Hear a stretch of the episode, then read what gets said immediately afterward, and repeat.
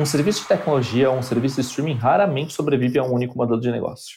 A Netflix talvez seja a prova viva desse tipo de assunto. As big techs elas ensinam ao mercado que a diversificação de receita é um ativo nada desprezível para transformar dinheiro em investimento e esse investimento em ideias para áreas é, de pesquisa e desenvolvimento. A Amazon tem um percentual de publicidade e um percentual de assinatura crescendo vertiginosamente.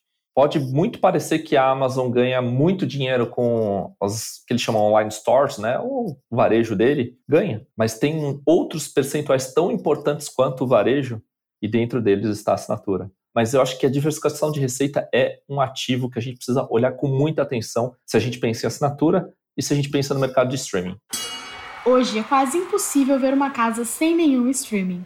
Esse modelo de consumo on demand já virou um hábito. Perguntamos quantas assinaturas você tem, você saberia responder de cabeça? Em 2023, a Vind está conduzindo a segunda edição da Pesquisa de Assinaturas. A iniciativa, que teve a sua primeira versão lá em 2021, busca compreender o cenário do consumo de conteúdo on demand e os hábitos de assinaturas do país. No episódio de hoje, além de bater um papo sobre a forma como os brasileiros consomem serviços e produtos recorrentes, vamos olhar também para o modelo de negócio e os caminhos da receita financeira. Combinar anúncios e assinaturas no mix de receitas é uma tendência que veio para ficar. Em um cenário cada vez mais competitivo, as empresas têm otimizado o faturamento com essa estratégia. Mas quais são os impactos para os usuários? Você que está ouvindo a gente, eu vou te fazer um pedido. Aproveita esse momento para responder a nossa pesquisa de assinaturas da edição de 2023. É só acessar o link no descritivo do episódio, tá aqui. É muito fácil, é só clicar e responder. A pesquisa é super rápida, é toda múltipla escolha e você vai responder bem rapidinho sem muita dificuldade, viu? Então aproveita, eu quero ouvir a sua opinião e quero saber também quantos streamings você assina, viu?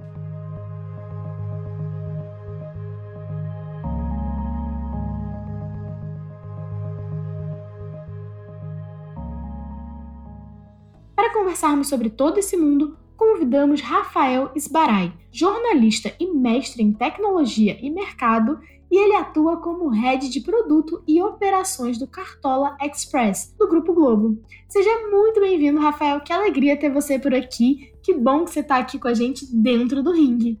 No geral, a gente sabe que as assinaturas viraram um hábito dos consumidores. Na, na pesquisa mesmo, né, que eu comentei ali da Vind em 2021, a gente descobriu que 50% dos entrevistados assinam de 6 a 10 serviços mensais. Nessa nova edição da pesquisa, uma das coisas que a gente quer entender é quais foram as mudanças de hábito de consumo das pessoas nesse momento, né, que o mundo está mais presencial, é, as pessoas tiveram uma virada de muito grande nas suas vidas, né? Muita gente voltou 100% ao escritório, muitas pessoas no modelo híbrido, outras no home office, mas a vida presencial está mais presente. E eu queria saber o que, que você acha que mudou nos últimos dois anos olhando para negócios de assinatura. Bom, obrigado primeiro pelo convite. Espero que estejam todos bem, que nos ouvem neste momento. Eu acredito que eu tenho até uma dificuldade para trazer uma resposta mais precisa nesse momento sem uma base de dados, tá? Empiricamente, eu imagino que as pessoas estejam neste momento racionalizando os seus serviços de assinatura e que eu acho que é um fenômeno que já atinge os Estados Unidos pelo menos há uns três anos. E o que é uma racionalização, né? Dentro do universo que nós temos, e aí principalmente, majoritariamente falando dos serviços de streaming, qual que está fazendo sentido cancelar ou manter? E aí eu acho que a Amazon tem um passo à frente em relação à concorrência, porque oferece coisas que vão além do conteúdo.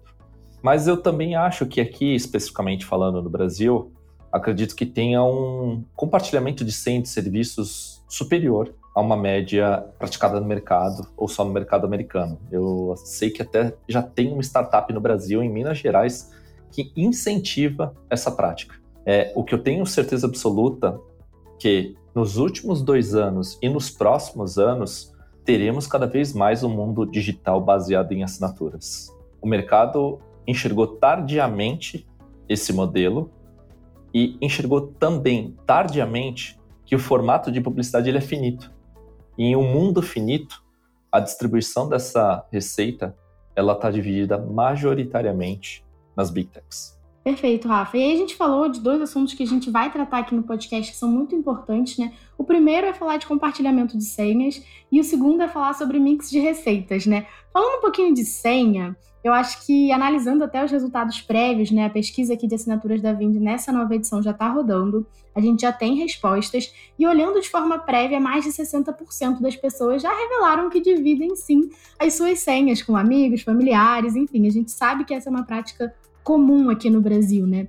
Em julho desse ano, agora, de 2023, os relatórios mostraram que a Netflix aumentou a arrecadação proibindo o compartilhamento de senhas.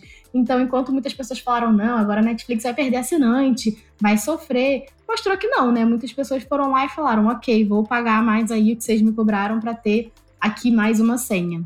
Na sua visão, como que as empresas podem equilibrar essa questão da experiência de acesso, de olhar para isso que é um hábito do consumidor, que na cabeça do consumidor, ah, se eu tenho quatro telas simultâneas, não precisa ser só na minha casa, né? E também equilibrar a receita financeira, né? Porque essas empresas de streaming têm muita dificuldade de fazer as contas fecharem ali no, no final do trimestre, né? É, eu acho que tem uma questão que o consumidor não precisa saber, mas quem gosta da área quem nos ouve talvez goste do assunto. O custo para produzir conteúdo é alto. Se você for ver o quanto a Amazon, Netflix, Globo, Disney gastam em milhões, bilhões de dólares por ano para um bom conteúdo, depois, para fazer toda a questão de break-even, né, que é atingir um valor zero ou superior a zero, para que você tenha receita né, e lucro no fim, não é fácil. Esse caminho não é fácil. Mas acho que o primeiro fato que a gente precisa trazer aqui é: um serviço de tecnologia, um serviço de streaming raramente sobrevive a um único modelo de negócio. A Netflix talvez seja a prova viva desse tipo de assunto. As big techs elas ensinam ao mercado que a diversificação de receita é um ativo nada desprezível para transformar dinheiro em investimento e esse investimento em ideias para áreas é, de pesquisa e desenvolvimento, conhecida muito no mercado por R&D, que é a abreviação de Research e Development, que é pesquisa e desenvolvimento. Eu acho que para trazer esse tema e jogar luz sobre ele, eu poderia trazer duas big techs muito claras que olham essa diversificação com muito carinho, Amazon e Apple. A Amazon tem um percentual de publicidade e um percentual de assinatura crescendo vertiginosamente. No caso da Apple, o item serviços é um elemento que merece ser analisado por uma lupa. E como é que eu trago isso para o ponto de vista nosso de mercado? Diversificação. Pode muito parecer que a Amazon ganha muito dinheiro com os que eles chamam online stores, né? O varejo dele ganha. Mas tem outros percentuais tão importantes quanto o varejo e dentro deles está a assinatura. A Apple é a mesma coisa. Dentro da categoria serviços, existem assinaturas de Apple Care, de iCloud. Então, o mundo da assinatura ele vai além, óbvio, do serviço de streaming. Hoje eu acho que o consumidor final está mais impactado por causa que o tema é forte e o consumo é alto, né? Mas eu acho que a diversificação de receita é um ativo que a gente precisa olhar com muita atenção se a gente pensa em assinatura e se a gente pensa no mercado de streaming. Perfeito. É, esse ponto que você trouxe, né, que o consumidor está vendo mais a assinatura no dia a dia, eu acho que as pessoas estão, de certa forma, habituadas a pagarem coisas de forma mensal. Ah, então eu pago minha academia mensal, eu pago, sei lá, escola mensal, aluguel mensal. As coisas têm uma, uma característica de serem mensais, né? Mas a assinatura traz isso de uma forma diferente. Acho que principalmente quando a gente fala, ah, você coloca no seu cartão de crédito e vem todo mês ali sem você lembrar que precisa pagar, já vem automático, né? Então isso mudou um pouco a relação das pessoas. E as empresas também estão aprendendo a, a, usar isso a seu favor, né? E aí você falou um pouco sobre as receitas, né? A receita aí de, enfim, Apple, Amazon. Quando a gente olha, né, para as empresas em geral, um caminho que muitas empresas estão adotando é fazer esse mix entre a publicidade e as assinaturas porque realmente é difícil sobreviver com um modelo só, né? Dependendo do tipo de negócio, dependendo do público que você quer atingir. O problema é que, assim, quando você olha para uma empresa, né, como por exemplo a Netflix, que nasceu aí da assinatura, e vem implementar a publicidade, então vem oferecer um plano com publicidade, o consumidor fica um pouco incomodado, né? Eles preferem pagar a assinatura e não ter que lidar com a publicidade. Enfim, hoje em dia as pessoas têm um pouco mais de receio disso, não gostam, se incomodam. Qual que é a estratégia que as empresas de assinaturas podem então adotar para tornar esse processo de incluir anúncios um pouco mais fluido para os usuários e diminuir um pouco essa barreira de objeção? Acho que essa é uma boa pergunta e para respondê-la, acho que eu recorreria primeiro ao Jeff Bezos, cofundador da Amazon, que tem uma frase muito conhecida, que é: a publicidade é o preço que você paga por ter um produto ou serviço comum. Aqui entra um. Acho que essa frase ela é muito bonita no sentido de commodity. Se a gente parar para pensar hoje, conteúdo é commodity. E o que, que é conteúdo ser commodity? Você pode encontrar em qualquer lugar. Qual é o valor do conteúdo hoje? Uma vez que ele está distribuído gratuitamente e solto em pílulas ou em doses homeopáticas em plataformas de redes sociais. A gente tem que ter uma clareza muito clara sobre qual é o valor do conteúdo. E aí que entra uma questão: o quanto você recorre a um produto e paga por ele? Por qual razão? Qual é o motivo? E aí eu trago um exemplo ao contrário. O YouTube é um produto com alto volume de anúncios e mesmo assim tem também um alto volume de acesso por meio da sua plataforma gratuita. Em algum momento você consegue consumir dois, três, quatro anúncios num único vídeo, caso ele seja longo. Então a fluidez da publicidade ela vai depender exclusivamente sobre o quão importante é o produto para o usuário. Porque se a gente faz essa pergunta para o consumidor final, provavelmente a gente vai ter uma resposta com alto percentual de que o anúncio incomoda. Mas se o anúncio incomoda, por que há tanto acesso gratuito no YouTube? Acho que a gente precisa fazer essa pergunta ao contrário. É, muitas vezes a pessoa não gosta do anúncio, mas ok, eu prefiro assistir do que pagar, né? Ok, eu fico aqui cinco segundos esperando passar esse anúncio para eu não ter que pagar isso todo mês e ser mais uma coisa ali na minha conta, né? E aí você falou uma frase também muito boa, que é assim, ah, qual o valor do conteúdo? E no evento Gump, né, que foi promovido pelo Share, você levou esse assunto para a palestra que você fez, né? Você falou ali, por que vivemos a incerteza de transformar conteúdo em modelo de negócio, né? Eu achei assim sensacional, foi muito legal o bate-papo. E durante a apresentação, uma das coisas que você comentou foi justamente isso, né? Acho que o ponto que você trouxe agora de que as redes sociais estão cada vez mais misturadas dentro desse mundo de conteúdo, óbvio, e também de que as redes sociais estão migrando, né, do modelo de publicidade para esse modelo de assinatura. Então a gente já viu aí várias tentativas até antigamente, né, que agora virou X, mas o Twitter tinha lançado uma questão né, do Twitter Blue. A gente tem o Instagram também lançando um espaço para os creators fazerem assinatura para o seu público. Como que os consumidores estão encarando essa virada de chave? Qual que é a sua visão também sobre esse modelo de negócio, né? sobre esse momento de modelo de negócio? Olha, para a gente entender essa questão sobre o motivo pelo qual a assinatura chega ao mercado de redes sociais, a gente precisa entender um pouquinho como funciona o TikTok. Hoje o TikTok ele tem um foco em conteúdo e não em comunidade. Então o conteúdo ele é mais forte do que seguir e ser seguido. Baseado nisso, você cria uma certa desconexão entre quem produz o conteúdo e quem consome. Porque você passa pela sua linha do tempo, quando você desliza os seus dedos sobre o aparelho, você consome conteúdo, mas às vezes não sabe quem produziu esse conteúdo.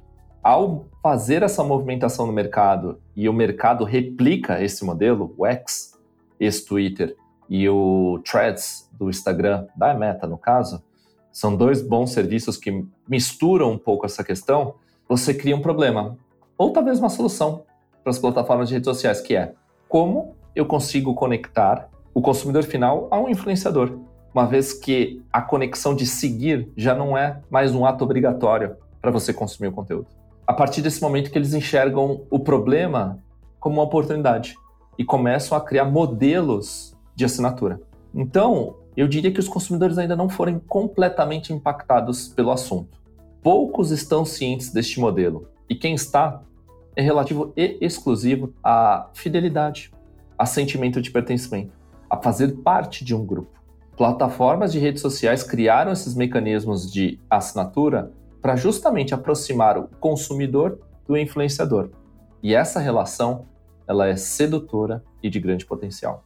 Tem razão, né? E até uma coisa que acho que acontece muito, que as pessoas estão pelo menos começando a entrar nesse ponto, é quando elas olham pra. É, enfim, né? Você segue alguém, você gosta daquela pessoa e você fala: Nossa, o algoritmo nunca me entrega seus vídeos, o algoritmo nunca me entrega seu post, o que que tá acontecendo? Eu não te vejo mais aqui. Então a própria rede social fala, né? Ah, você gosta tanto dessa pessoa, então você pode assinar e, enfim, né, até acho que hoje as pessoas têm mais clareza também da importância de você ajudar o seu creator, de saber que o seu creator só vai continuar fazendo o trabalho se tiver uma relação ali financeira, né? É engraçado isso, porque eu tenho um sentimento, assim, eu sempre gostei muito do uso do Twitter. Sempre fiz muito uso, desde 2008, se não me engano, né? A plataforma é de 2007. Acho, ou 2006. Ou 2006 ou 2007, acho que é 2007.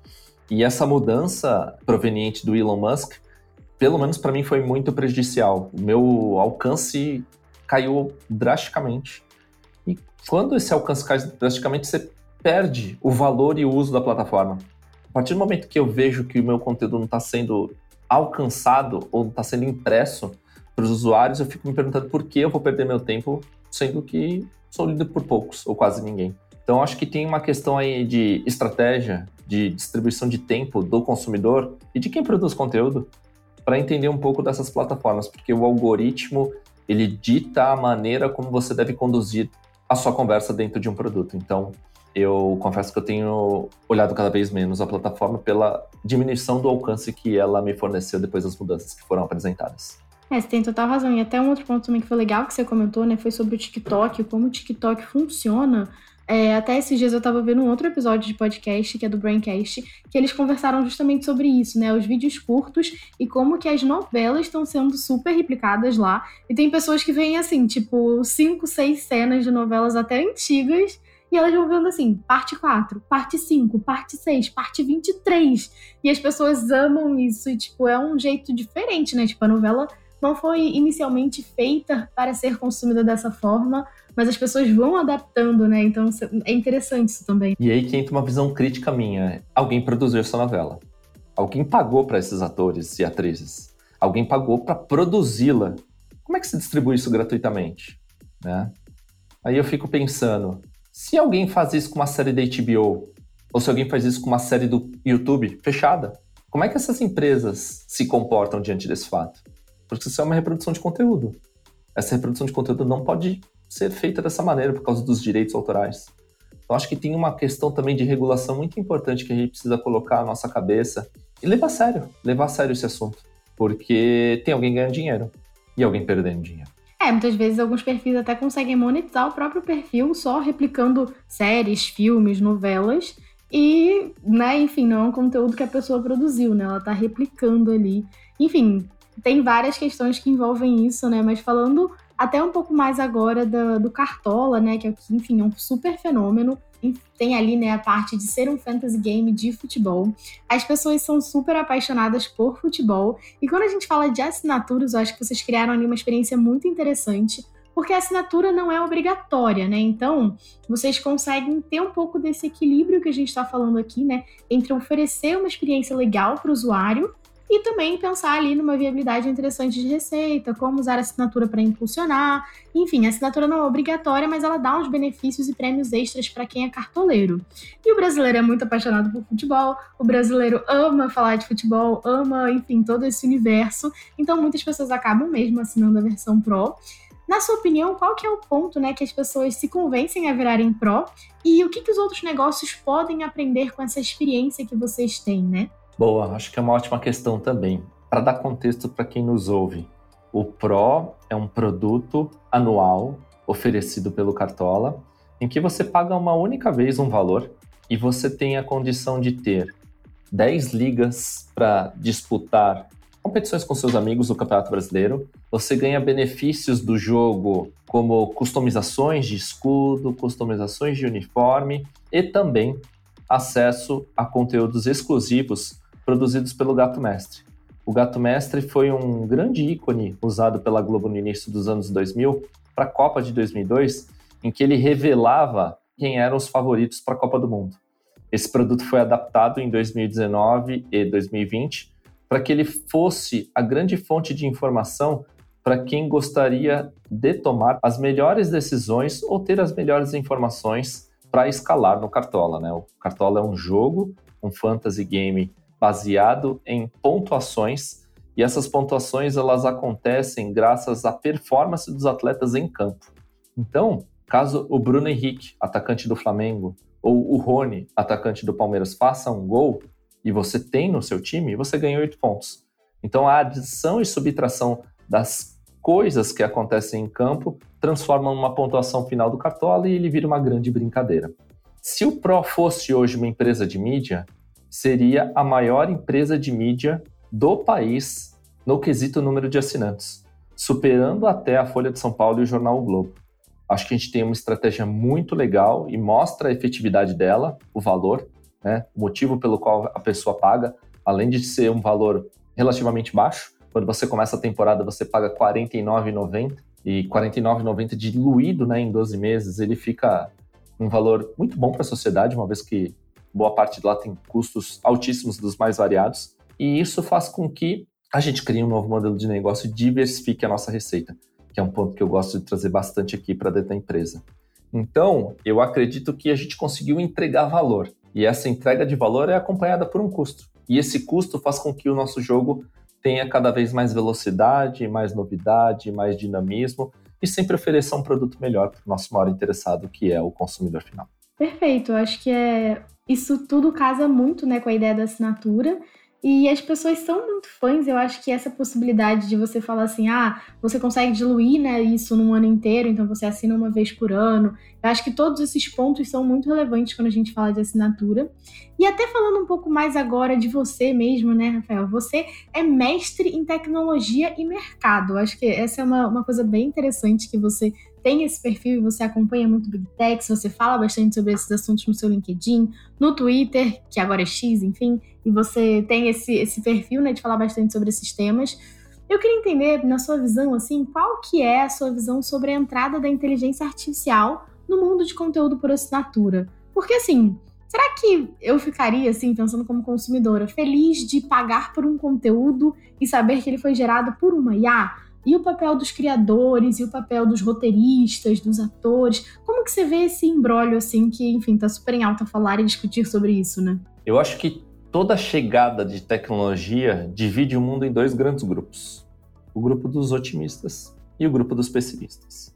Como bom jornalista, eu quero trazer os dois mundos aqui para que quem nos escuta nesse momento avalie o que é mais importante, o que é mais perigoso, o que vale a pena fazer reflexão, até fazer novas leituras sobre o assunto. É, de um lado, mostrando a versão otimista, a IA no mundo de conteúdo, especificamente no conteúdo de assinatura, pode otimizar tarefas para que tenhamos mais tempo, e aí os produtores, para pensar e interpretar fatos. Eu acho que esse tem um, um, valor muito grande, né? E aí eu uso como exemplo uma empresa chamada Automated Insights, que é uma empresa vinculada à AP, Associated Press, que há mais de 10 anos produz conteúdo por robô. A AP, que tem um grande foco em produção de conteúdo de jornalismo, o que, que ela fez com essa automação? Liberou mais os jornalistas a interpretar e criar perspectivas sobre o fato, sobre qual é o impacto dessa notícia para o consumidor final. Isso fez com que as pessoas tivessem maior acervo de leituras, mas, consequentemente, liberasse o jornalista de uma tarefa trivial. Então, acho que tem esse lado otimista que é positivo. Aí eu trago o lado pessimista. Eu fico um pouco preocupado com o futuro do conteúdo produzido em massa feito por robôs sem checagem. Recentemente, a versão digital do jornal americano de, do The New York Times é, publicou uma reportagem que foram identificados guias de viagem produzidos por robôs e esses guias proliferaram nos últimos meses nas vitrines virtuais da Amazon. A maior parte dessas obras é de má qualidade extraídas de verbetes muitas vezes da Wikipedia, e é um resultado de uma nova batalha silenciosa e virtual que teremos no futuro sobre pessoas e robôs. Caça-níquel. Simplesmente isso. Então, muitas pessoas estão comprando hoje guias que têm erros e que são populares e que mostram um autor que, em tese, nunca existiu. Então, essa proliferação e disseminação desse tipo de assunto, e aí estenda-se a livros de receita, entre outros, pode prejudicar o mercado. A gente pode ver isso como uma oportunidade. Pessoas serão mais valorizadas no setor e podem ficar até mais conhecidas. Por outro lado, tem uma distribuição de atenção do consumidor que não sabe identificar quem é a pessoa mais relevante sobre o tema. E aí ele pode comprar a obra mais barata. E a obra mais barata nem sempre, talvez, é a melhor obra. Então eu trago aqui as duas visões claras e de mercado que estão acontecendo, porque o mundo da tecnologia, e eu enxergo isso desde que sou jornalista, que é desde 2005, ela tem o seu lado positivo e o lado negativo. Eu acho que a gente precisa só tratar isso com muito carinho, com muita regulação. Acho que o ponto da regulação ela é interessante e mais uma vez regular não é censurar, é criar regras. Perfeito. É muito você guiar o como aquilo vai ser usado, né? Porque hoje as coisas não têm regra, então as pessoas usam como querem, publicam como querem, e aí é, fica um pouco difícil, acho que até de ter uma transparência para o consumidor, de até, enfim, algumas redes sociais estão implementando a IA, esse conteúdo foi produzido por IA. Mas ele foi produzido por IA como? Inteiro? É, enfim, né? Como que foi feita essa produção do conteúdo por IA? Eu acho que trazer esse, esse detalhamento, trazer essa regulação é muito importante mesmo. E até assim, para fechar aqui o nosso assunto de assinaturas digitais, né? Quando a gente fala de assinatura digital, para você, qual que é o maior motivador que leva as pessoas a assinarem algo? E o ponto contrário também, o que, que faz essas pessoas cancelarem uma assinatura? Quais são os principais motivos assim que você reconhece no dia a dia? Olha, quais são os principais motivos para assinar? Primeiro, e prioritário, oferta de valor, principalmente se for algo que ninguém no mercado consegue reproduzir. Por exemplo, direitos esportivos. A partir do momento que a Apple compra por 10 anos a MLS, que é o campeonato americano de futebol, o soccer, em que você só vai conseguir ver pela Apple o Messi, isso é uma oferta de valor. Isso faz com que você assine obrigatoriamente caso você goste do Messi. Porque caso você goste, não tem outro lugar para assistir. Segundo item, experiência. Terceiro item, benefício próprio. O que, que eu ganho ao assinar? O que, que essa assinatura vai fazer para que eu tome as melhores decisões? Então, serviço de economia, um serviço pago do mundo fitness, um serviço pago do mundo da gastronomia, tem valor. Porque por meio da leitura ou do consumo, você vai ter um benefício próprio, seja de bem-estar, seja de saúde, seja de dinheiro. Outro item que eu destacaria seria a diversão. Boa parte das assinaturas relativas a streaming é voltada para diversão. Entre os principais motivos pelos quais as pessoas cancelam, acho que o primeiro é dinheiro, principalmente num país que segue em desenvolvimento, mas tem uma série de impostos, uma série de custos e as nossas rendas familiares não são tão altas, então o dinheiro talvez seja principal, a principal razão pela qual a pessoa pode cancelar uma assinatura. A segunda, a depender da assinatura, questões políticas ou ideológicas, e aí entra no campo do texto, do conteúdo. Terceiro, conteúdos que não agradam. Quarto, falta de uso. E o quinto, uma experiência ruim. Acho que a experiência ruim pode afastar o consumidor final de uma plataforma de assinatura. Perfeito, né? Quando a gente olha para o mundo SaaS e aí a gente vai do streaming a milhões de outras categorias, a experiência tem realmente um peso muito relevante, né? E esse até é um ponto também que saiu na nossa pesquisa de 2021. As pessoas relataram que uma das coisas que faz levam elas a cancelarem é uma experiência ruim ou o falta de uso que também você trouxe, assim, quando a pessoa repara que, ai, ah, não tô usando tanto, tô pagando, mas não tô usando, e aí a pessoa coloca na balança e resolve cancelar, né? Mas é isso, Rafa, muito bom bater esse papo com você. Trouxe várias, vários insights e várias informações muito relevantes sobre esse mundo de assinaturas. Falou sobre o modelo de negócio, que é algo que as pessoas aqui que acompanham dentro do ring gostam bastante. Então foi muito legal ter você aqui. Fica à vontade agora para trazer sua dica final, algum link, recomendações, o que você quiser trazer aí. Tá aberto o momento das indicações. Boa, obrigado, querida, pelo convite. Espero que as pessoas tenham gostado.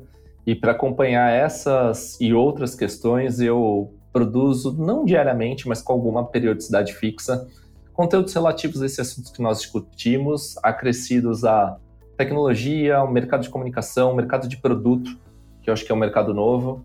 Então fiquem à vontade para me seguir no LinkedIn. Meu LinkedIn é Rafael Esbarai, e Esbarai é S-B-A-R-A-I.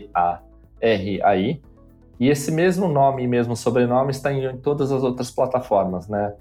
é, Wax, Twitter, Instagram, Facebook, então é, fiquem à vontade para me procurar. É, eu estou sempre à disposição para discutir esse assunto, eu adoro, é um, é um tema que eu tenho o maior prazer e continuo aprendendo, sigo aprendendo em relação a ele, porque as coisas é, mudam a todo instante.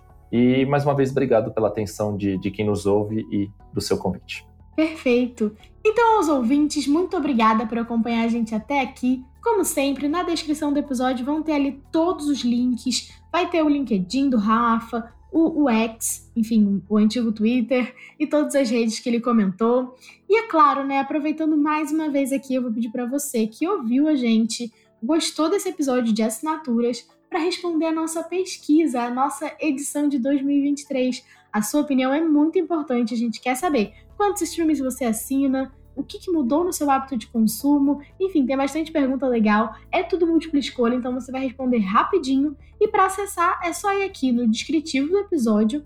Ou se você quiser, dá para ir também direto em bit.ly barra que tracinho assinate 23. Então é uma abreviação ali de assinaturas, né?